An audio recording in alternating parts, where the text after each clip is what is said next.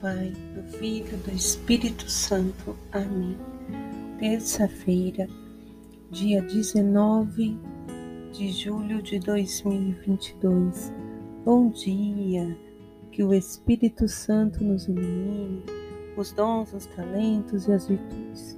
Que a paz do Senhor se faça em cada lar. Que a partir deste café o Senhor permaneça o dia todo conosco.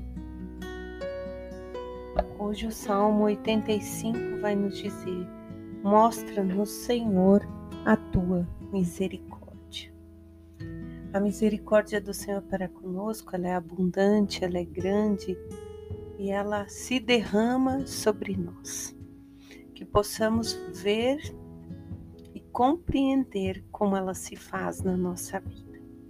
O profeta Miqueias vai dizer que a misericórdia é maior que nossas culpas. Que o Senhor lançará todos os nossos erros e nossos pecados no fundo do mar e resgatará todas as gerações, como prometeu ao nosso pai Abraão, em favor de sua descendência. Depois, no Evangelho de Mateus, no capítulo 12, versículos 46 ao 50, Jesus diz: Ele está pregando ali diante de uma multidão, quando alguém lhe dirige a palavra dizendo: Tua mãe e teus irmãos estão lá fora, querem falar contigo.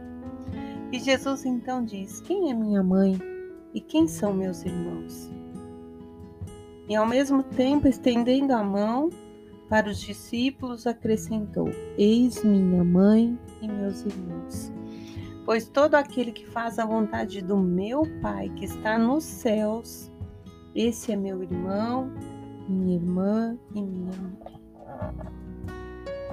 E diante desta palavra, nós vemos a importância de, ao ler, meditar a palavra de Deus, compreendemos o Evangelho a partir daquela época, a partir daquele tempo nós temos que nos inserir sempre no contexto para não compreendermos de forma errada.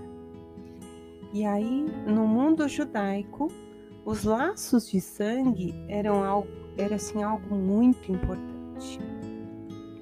Além disso, eles preservavam os descendentes de Abraão como a gente recorda lá na passagem de Miqueias.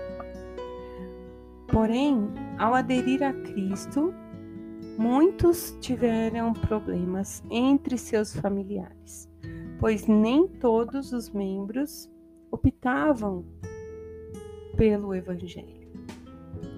Então, permaneciam no judaísmo e ali começavam incompreensões, brigas e até perseguições.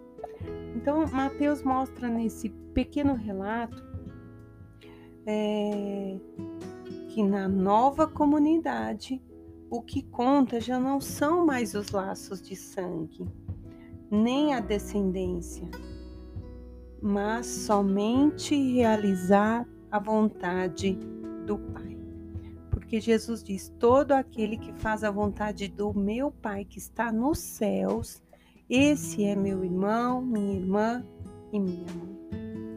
A partir daí se forma a nova família dos fiéis que supera toda aquela tradição judaica.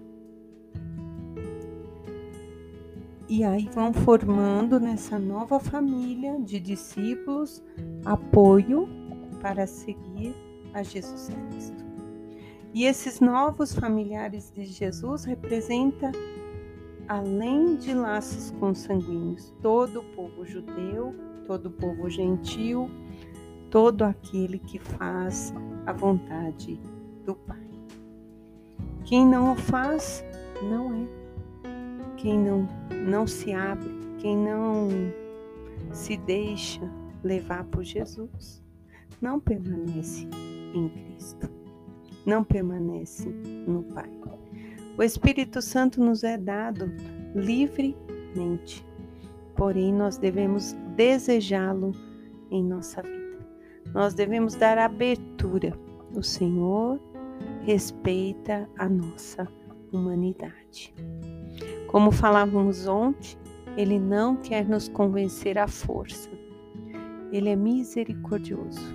Do seu coração que nos ama tanto, se derrama sobre nós um profundo amor que é capaz de jogar os nossos pecados e erros no fundo do mar, apagar toda a nossa dívida para que possamos viver, conviver e estar com Ele, formando assim um único corpo, uma única igreja.